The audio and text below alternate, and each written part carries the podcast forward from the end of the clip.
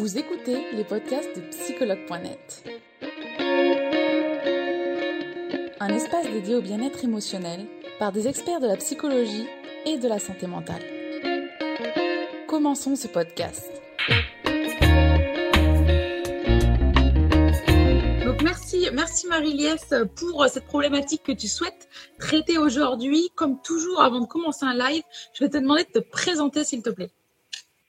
Alors, je m'appelle Marie-Liesse Leroux, je suis psychologue clinicienne et art thérapeute holistique. Ça veut dire que euh, dans ma pratique, j'ajoute un peu d'astrologie, de tarot, d'énergétique pour, euh, pour soutenir et pour pouvoir en fait intégrer les, les différents niveaux de l'être, parce que c'est ça qui m'intéresse, c'est de pouvoir faire quelque chose de, de global et puis euh, d'accompagner les personnes vers plus d'autonomie. D'accord, super. Merci, euh, merci Marie-Liesse. Tu fais de la thérapie en ligne, en présentiel, les deux? Oui, euh, un peu, euh, un peu à Paris et beaucoup en ligne aussi. D'accord, ok, intéressant, merci. donc aujourd'hui, on va parler ensemble de l'amour à soi l'amour à deux. Alors, il y a déjà eu pas mal de questions là-dessus. C'est quoi l'amour à soi? Est-ce que l'amour tout seul, ça existe? Alors, ça tombe bien, tu vas répondre à, toutes ces questions aujourd'hui. Alors, justement, Marie-Liesse, quelles sont les différentes étapes d'une relation amoureuse? Alors, on peut considérer qu'il y a cinq étapes qui seraient euh, la première, ce serait de tout ce qui est avant la relation en elle-même, c'est-à-dire tout ce qu'on va fantasmer, projeter, attendre, etc. Donc, ce moment de, de célibat où on est de soi à soi. Ensuite, il y a la deuxième étape qui serait la rencontre. Après, la relation, le début de la relation. Ensuite, la mise en place de la relation.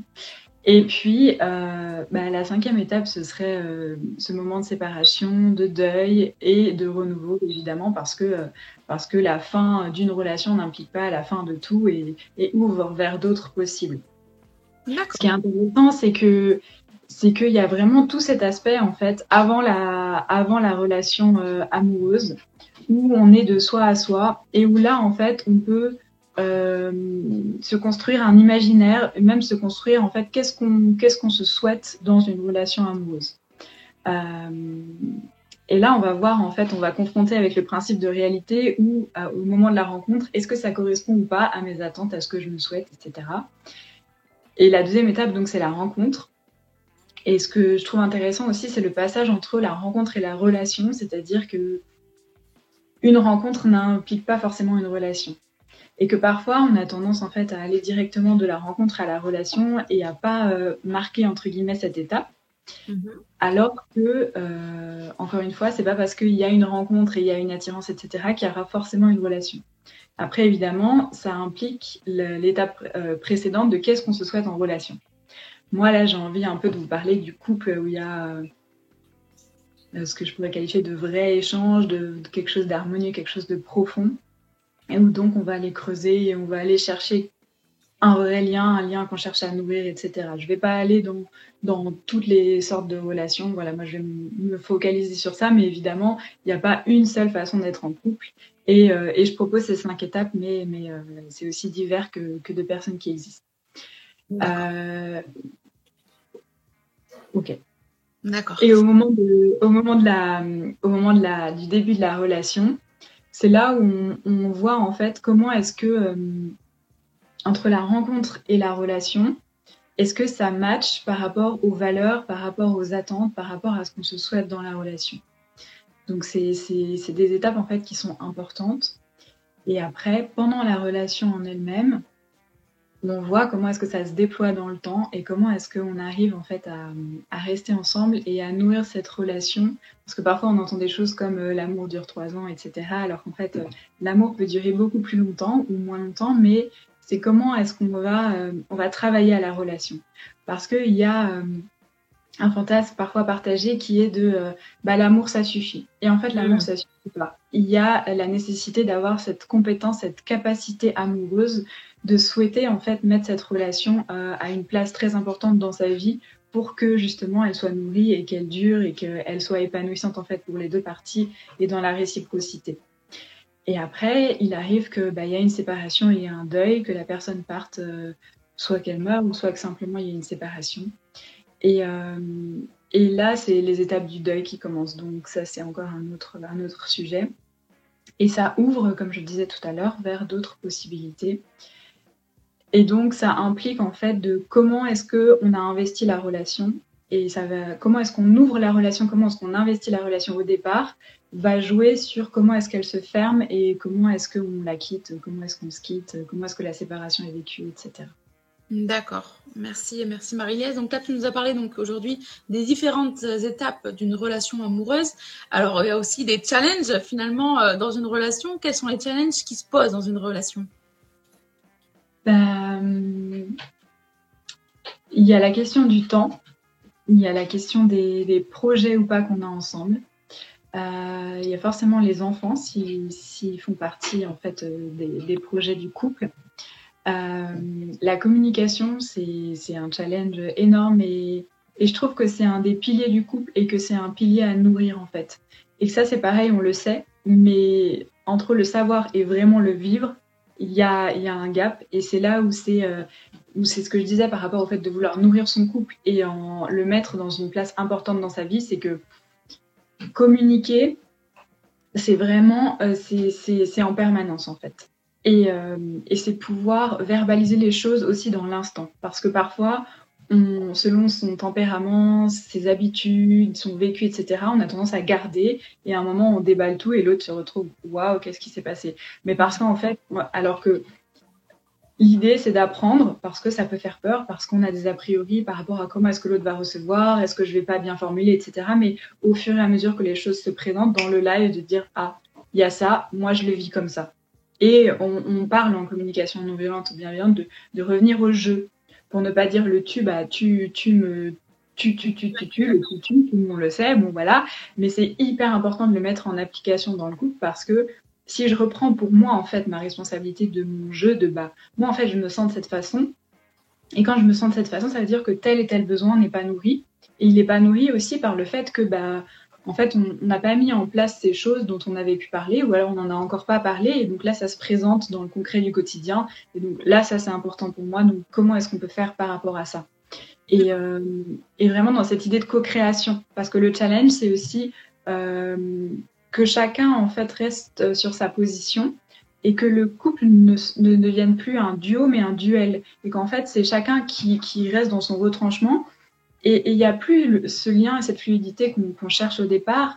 Et, le challenge, c'est de qu'est-ce qu'on veut? Est-ce qu'on veut avoir raison ou est-ce qu'on veut avoir la paix? Est-ce qu'on veut avoir l'amour? Est-ce qu'on veut avoir l'harmonie? Parce que si on cherche toujours à avoir raison, ça va être une bataille en permanence et il n'y aura pas cette rencontre, il n'y aura plus cette rencontre. Et, le challenge, c'est de, de, vouloir être au service du couple et parfois de devoir prendre entre guillemets prendre sur soi, mais, mais tout ce que je dis, c'est dans une certaine mesure. C'est-à-dire que tout ce qui est euh, relations toxiques, les périodes narcissiques dont on parle, les abus, etc., ça c'est hors champ. Enfin, je veux dire, ça n'a pas lieu d'être prendre sur soi. C'est vraiment dans une relation de, de co-création où, l'un et l'autre veulent euh, être dans cette relation, construire cette relation au service de l'autre, au service de la relation et non pas pour soi-même. Parce que dans la relation, il y a aussi cette importance de la conscience d'altérité c'est-à-dire de considérer l'autre vraiment comme un sujet et non pas comme un objet ou un outil qui va nous réparer, qui va nous servir, etc. C'est une vraie personne en face de moi, une vraie personne. Comment est-ce qu'on se rencontre et qu'on peut construire quelque chose ensemble?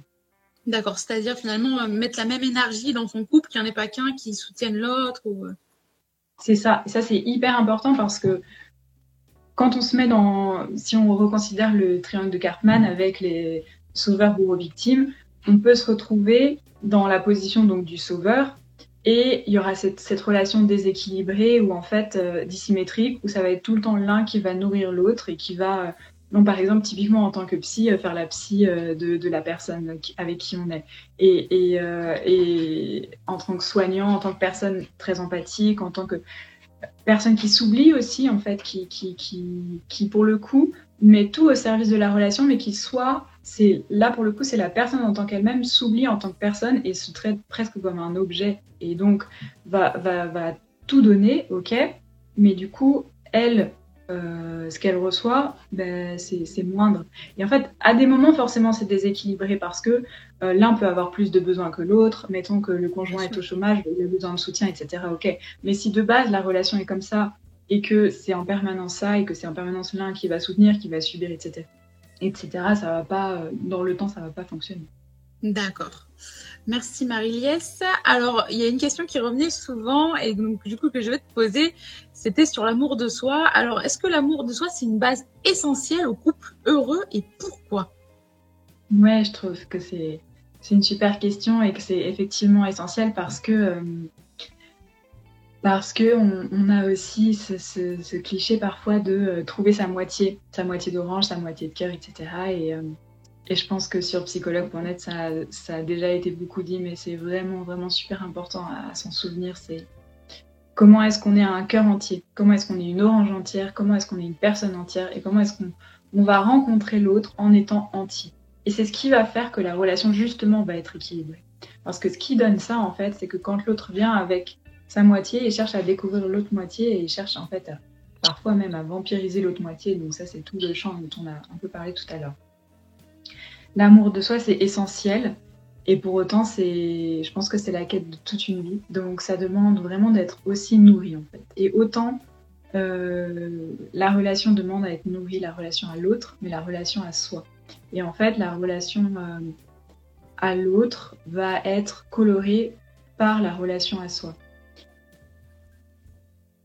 Et ce, ce mot relation se, veut pour l'extérieur, mais aussi pour l'intérieur. Et c'est comment est-ce que mon couple intérieur, en fait, lui est nourri, et harmonieux, et apaisé, et bien, pour que je puisse aller rencontrer aussi le couple de l'autre. Et dans le couple intérieur, je parle de, du masculin et du féminin, en fait, qui s'harmonisent à l'intérieur de nous, et comment est-ce que en tant que femme, mettons, ben, à des moments, je suis plus dans mon énergie masculine, à d'autres moments, plus dans mon énergie féminine. Et comment ce mariage intérieur fait que je peux avoir un mariage à l'extérieur? Sur le plan symbolique, bien sûr, le mariage, euh, pas forcément le contrat en lui-même, mais voilà, cette relation à l'autre à l'extérieur. Il y a le masculin et le féminin, et il y a aussi nos parts, en fait, à l'intérieur de nous, qui sont, euh, par exemple, la part paternelle, la part maternelle. c'est comment est-ce que dans la rencontre à l'autre, en fait, on vient avec tout ça. Et, et on vient tellement avec tout ça que on rencontre l'autre apparemment dans le conscient, mais en fait, il y a tout l'inconscient qui vient vers l'autre. Et c'est pour ça que je parlais tout à l'heure de cette étape entre la rencontre et la relation. Elle n'est pas forcément immédiate et elle est pas forcément, elle se fait pas forcément parce qu'on a vu des choses dans le conscient qui nous ont plu, par exemple. Mais en fait, au niveau euh, énergétique, au niveau inconscient, on capte qu'il y a des choses qui vont, qui vont pas forcément fonctionner.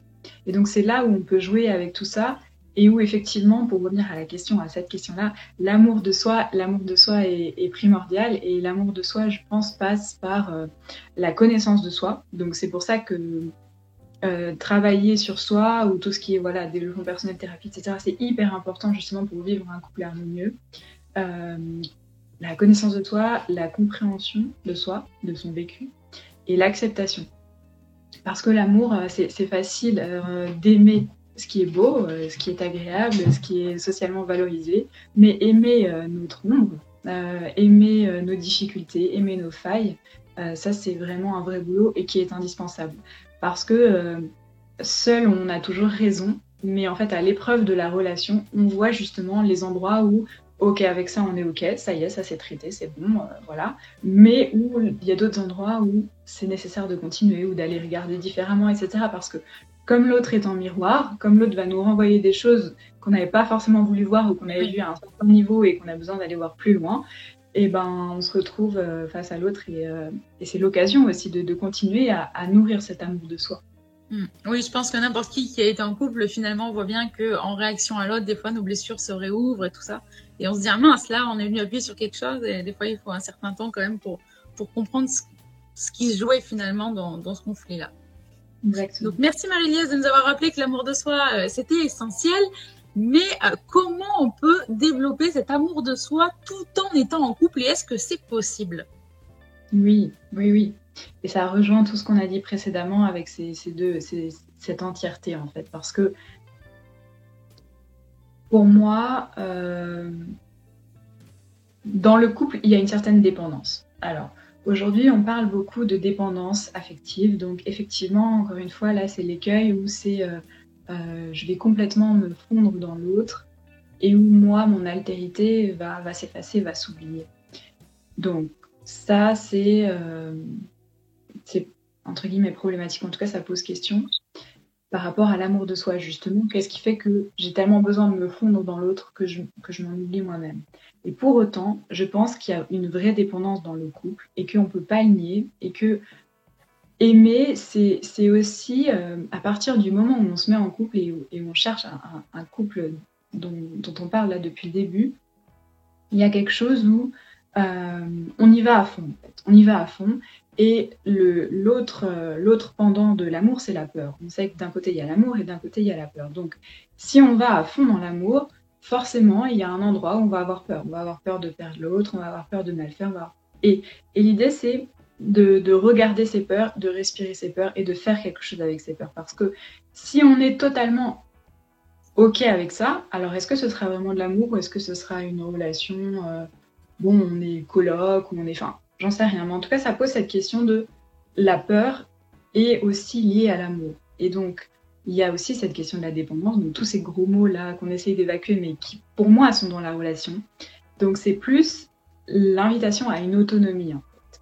Et donc, l'amour de soi, pour moi, c'est dans l'autonomie. C'est que moi, en tant qu'être entière, je suis totalement OK avec qui je suis, Bon, ça, on est dans l'idéal, mais en tout cas, je suis de plus en plus OK avec qui je suis, avec toutes mes parts ombre et lumière, ces parts qui ont besoin d'amour, ces parts qui sont OK.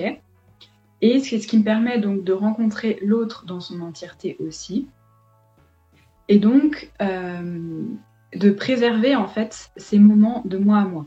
Et j'ai vu que récemment, euh, tu avais fait un, sujet sur la solitude, et en fait, c'est super important parce que euh, on peut passer d'une solitude subie à une solitude choisie.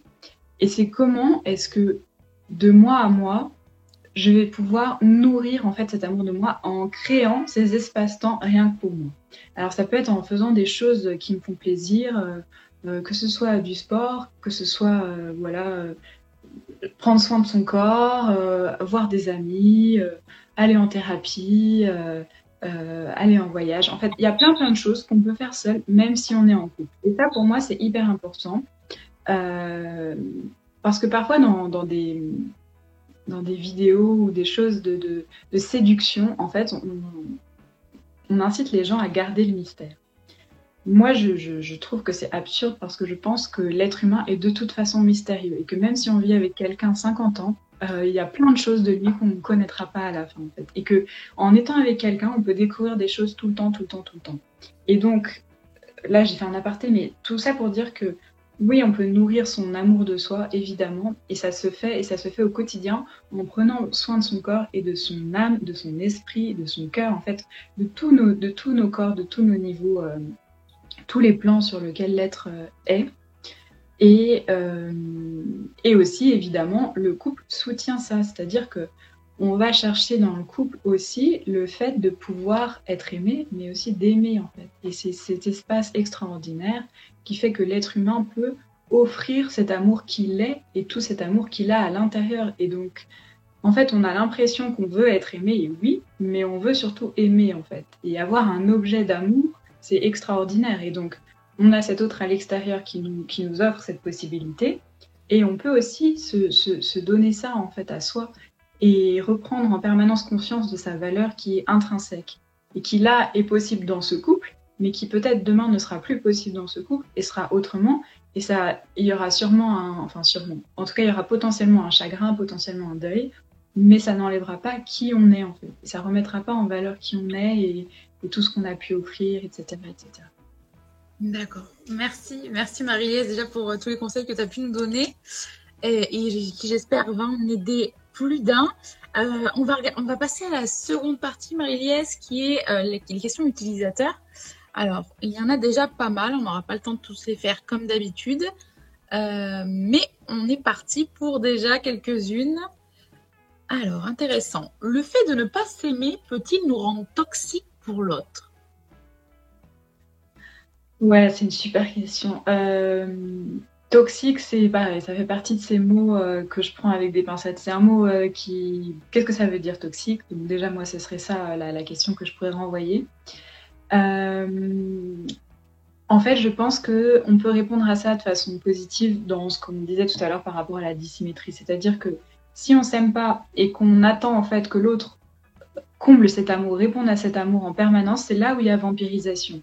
Et en fait, il y a vampirisation qui n'est pas en fait euh, forcément euh, voulue ou consciente, etc. Mais c'est que de fait, comme ce vide à l'intérieur de soi, on a l'impression qu'il peut être comblé que par l'extérieur, que ce soit l'autre ou que ce soit une chose ou une habitude ou une addiction ou quoi que ce soit, on va essayer en fait de mettre, de mettre, de mettre, et le gouffre est tellement profond qu'en fait ce sera jamais rempli. Donc c'est pour ça que petit à petit, de soi à soi, ce vide il peut, il peut se combler. Et c'est là où vous allez pouvoir en fait rencontrer l'autre dans, euh, dans, dans, dans, votre entièreté de plus en plus parce que c'est de plus en plus en fait. Faut, enfin, ça demande beaucoup de, douceur envers soi-même et de patience envers soi-même, de, comprendre que on est tellement dans ces habitudes là en fait de, de s'auto-flageller, d'être extrêmement dur avec soi que c'est un chemin en fait pour y arriver. D'accord. Merci, merci Marie-Lès d'avoir pris le temps de répondre à cette question qui était euh, en effet très intéressante. Euh... Ah, intéressant. Une autre question de Julie. Ne plus se sentir capable d'aimer après des, des, échecs de relation, comment améliorer cela? Ouais, super intéressant. Et ça, ça parle en fait euh, de ce qu'on voit souvent en psychothérapie, qui sont les schémas de répétition, et là, donc dans la relation amoureuse. Déjà, je pense qu'il y a un travail à faire sur euh, comment orienter ses pensées. C'est-à-dire que, à force d'expériences qu'on a vécues comme douloureuses ou compliquées, l'esprit, en tout cas le mental, va se focaliser sur ça et va dire bon bah c'était comme ça donc ce sera toujours comme ça. Alors qu'en fait c'est pas parce que c'était comme ça que ce sera toujours comme ça. Et vraiment, vraiment, vraiment, c'est-à-dire que il n'y a pas une fatalité, c'est-à-dire qu'il y a à un moment des expériences qui font que euh, ça se passe comme ça, mais c'est en lien avec le vécu. Et le vécu qui remonte souvent à loin, en fait, ça peut être l'enfance, ça peut même être le transgénérationnel. Et en fait, il y a des nœuds à dénouer par rapport à ça pour qu'il y ait quelque chose qui puisse s'ouvrir dans la prochaine relation.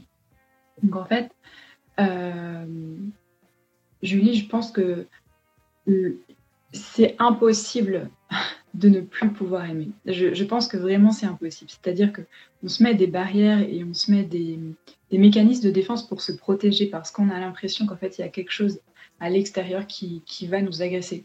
Alors qu'on peut aussi euh, aller euh, euh, déconstruire ça et se rendre compte qu'en fait il n'y a rien. Il n'y a rien. Enfin, je veux dire, c'est. Comme je disais il y a quelques instants, on est amour, donc c'est pas possible de plus aimer ce qui est possible, c'est que la peur prenne plus de place que l'amour. Parce que, à force justement d'avoir été blessé, eh ben, on va avoir ce mécanisme en fait de survie reptilien, de se dire waouh, je veux plus, donc ok, je me mets en mode off. Mais en fait, euh, c'est c'est possible de, de, de re-aimer. C'est aller voir ce qui s'est passé pour vous et focaliser vos pensées sur du positif ou en tout cas sur l'ouverture à que ce soit possible, parce que l'énergie suit la pensée, parce que votre façon de penser va faire que dans votre vie, ça va se matérialiser d'une façon ou d'une autre. Mais ça, on ouvre un autre champ, mais en tout cas, voilà les pistes que je peux vous donner pour l'instant.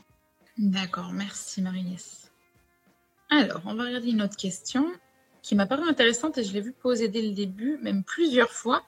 Alors, Anaï qui nous dit quelle est la différence entre l'amour de soi et l'égoïsme? Ah ouais, c'est aussi une super question. Parce que c'est l'écueil auquel on pense en fait. Quand on pense amour de soi, on pense aussi à ça. Et en fait, euh, moi, à la place d'égoïste, je mettrais peut-être égocentriste parce que être égoïste, c'est être, c'est pour moi, c'est l'opposé d'être généreux. En tout cas, c'est l'autre face de la médaille d'être généreux. Et il faut considérer que dans sa vie, à des moments, on est généreux, à d'autres moments, on est égoïste. On a des traits de caractère, oui, mais euh, c'est pas gravé dans le marbre et et c'est toujours revenir à soi, en fait. C'est toujours revenir à soi. Parce qu'on a tendance à projeter les choses à l'extérieur. Mais comment est-ce que moi je suis, en fait? C'est ce qu'on disait tout à l'heure, c'est aimer, en fait, au lieu de vouloir être aimé. C'est la même chose. Euh, donc la différence entre l'amour de soi. L'amour de soi, pour moi, il se situe vraiment à un niveau, je parlais des différents plans, c'est le cœur en fait.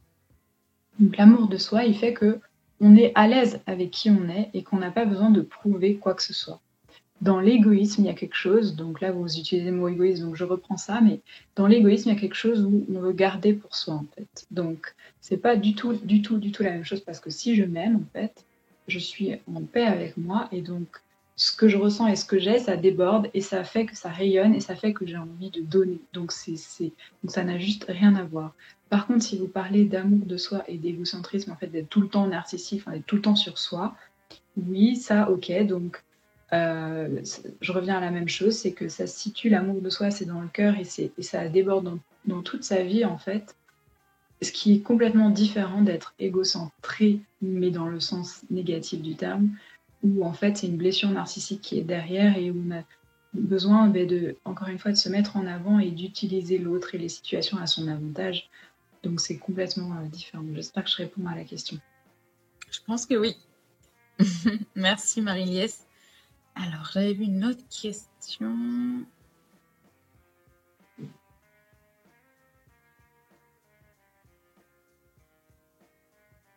Alors, il y a Eya qui nous dit lorsqu'on est, on s'aime nous-mêmes, euh, on n'a pas besoin de l'amour extérieur. Qu'est-ce que vous en pensez, s'il vous plaît? Franchement, vous avez des super questions. Euh, oui, en fait, c'est c'est un sujet tellement vaste qu'on ouvre aujourd'hui qu'on ne peut pas y répondre en une demi-heure et qu'effectivement, il y a toutes ces questions-là. C'est que, en fait, le couple, le couple, c'est une opportunité pour moi pour justement offrir cet amour qu'on a, qu'on est, qui déborde à une personne privilégiée. Ok. On peut aussi tout à fait ne pas être en couple et en fait que justement on est bien avec cet amour de soi à soi et qu'on n'a pas besoin, qu'on ne ressent pas la nécessité en fait d'avoir une personne privilégiée et que cet amour il s'exprime en fait juste en vivant, c'est-à-dire que ça peut être euh, pour un chien, ça peut être pour une fleur, ça peut être pour ses amis, sa famille, euh, je veux dire tout ce qui se présente dans la vie en fait parce que de soi à soi, on est bien. Donc ça, c'est totalement OK en fait. Mais c'est aller voir, est-ce que c'est -ce c'est un choix ou est-ce que c'est une blessure qui est derrière? Qu'est-ce qui motive en fait ça? Parce que c'est toujours la question de l'intention dans ce qu'on vit dans nos vies. Mais évidemment, euh, je ne l'ai pas précisé, mais en fait, euh, le couple, il n'est pas forcément pour tout le monde et c'est pas un absolu et c'est pas, euh, pas parce qu'on n'est pas en couple qu'on n'a pas parlé du célibat et c'est pas parce qu'on n'est pas en couple que c'est bien ou c'est pas bien. Je veux dire, c'est un choix en fait, c'est un choix de vie. Voilà. D'accord. Merci Marie-Liesse. On va faire une dernière question. Il y a beaucoup de questions, donc n'hésitez pas les poser directement après à Marie-Liesse à, la fin euh, du live sur son Instagram pour ceux auxquels on n'aura pas répondu. Euh, on va faire une, dernière question de Gianni. Allez, on est parti. Euh, j'aimerais sortir plus toute seule, mais je n'aime pas le laisser seul. J'ai l'impression d'un sentiment de solitude. Est-ce que j'ai la suite? Comment faire? Alors, j'entends deux choses. Donc, je ne sais pas parce que j'entends, j'aime pas le laisser seul. Donc, ça voudrait dire comme une culpabilité par rapport à ça. Et en même temps, le sentiment de solitude que vous ressentiriez quand vous sortez seul, je ne sais pas si c'est exactement ça. Du coup, il y a deux questions en fait à l'intérieur. Euh, et, ça reparle en fait de, ce truc de nourrir son amour de soi et de se sentir entière en fait. C'est que vous pouvez être, euh, avoir une certaine dépendance dans le couple parce que en fait, euh, être avec quelqu'un, ça veut dire toujours penser à cette personne, ça veut dire toujours s'inquiéter pour cette personne et, ça fait partie de l'amour en fait. C'est-à-dire que c'est un boulet qu'on a choisi. Enfin, je veux dire, c'est comme ça. Euh, mais du coup, est-ce que euh, qu'est-ce qu'il y a en fait par rapport, qu'est-ce qu'il y a derrière cette culpabilité? Est-ce que c'est vous-même qui vous la ressentez? Est-ce que c'est quelque chose qu'on vous fait ressentir? Comment est-ce que c'est par rapport à ça? Et est-ce que vous, vous êtes à l'aise avec votre propre solitude en fait? Et c'est pour ça que c'est toujours important de revenir à soi et c'est pour ça que bien sûr l'autre va, nourrir, va soutenir, va apporter, va guérir à certains niveaux. Et en même temps, c'est vraiment toujours ce travail de soi à soi si l'autre n'est pas là, comment est-ce que moi je fais avec ma solitude? Qu'est-ce que m'apporte cette solitude?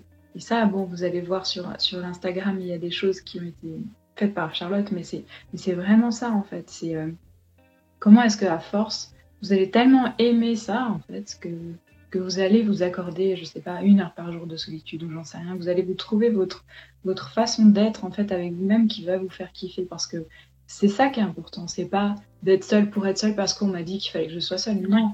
Donc à un moment, vous allez voir que si vous y allez et si vous dépassez la peur en fait de ça, vous allez, vous allez, vous allez vraiment kiffer et en fait vous allez entendre aussi des réponses à toutes vos questions parce qu'il y aura du silence. Parce que souvent on se, on se bouche les oreilles, on se met des écouteurs, on parle, on regarde un truc et il y a des choses qui nous échappent alors qu'elles sont là en fait. On a déjà, elles nous sont proposées, les réponses nous sont données, mais on occulte en fait les choses. D'accord. Merci Marie-Liesse pour euh, ce moment aujourd'hui que tu as pu nous accorder sur l'amour à soi euh, et l'amour à deux. Euh, alors c'est aussi ton moment à toi, donc est-ce que tu as un message à faire passer aujourd'hui, soit sur le sujet, soit sur les prestations que tu proposes, tes services? Bah, Merci beaucoup de m'avoir offert cette possibilité. C'était très intéressant. Merci beaucoup pour toutes vos questions parce que c'est un sujet énorme en fait et et je pense qu'on est sur cette terre pour vivre l'amour fait sous différentes formes. Et le couple en fait partie. Et le couple est un moment privilégié, un moyen privilégié pour le faire. Et si vraiment vous avez en fait envie d'aller plus là-dedans et que vous vous rendez compte que c'est une envie, mais que vous avez euh, des blocages, des peurs, etc. de vous à vous, ben, je ne propose pas de thérapie couple, mais je propose des thérapies en individuel en fait pour voir comment est-ce que en étant de mieux en mieux avec vous-même, vous allez pouvoir être de mieux en mieux dans le couple. Et euh, avec l'art thérapie aussi, c'est hyper intéressant pour créer sa vie par rapport à ça, que ce soit en individuel et aussi en collectif. Je propose des ateliers individuels, des ateliers collectifs et aussi des programmes en ligne pour aller euh, beaucoup plus loin dans la connaissance de soi et, euh, et pour aller bah, dans la connaissance consciente, inconsciente, énergétique, en fait, tous ces pans de l'être dont on a parlé tout à l'heure. D'accord, super. Merci, merci Marie-Liesse pour ce moment que tu nous as accordé. Je te souhaite une très belle journée et merci encore de ta présence. À vous aussi. À bientôt. Belle, journée Marie-Liesse. Je te laisse quitter avec un petit croix au-dessus de toi. Nous espérons que vous avez aimé le podcast d'aujourd'hui. Souvenez-vous que tous ces sujets sont disponibles sur notre site psychologue.net et que vous pouvez également voir la vidéo complète sur l'Instagram TV sur psychologue.net. Rendez-vous dans notre prochain podcast.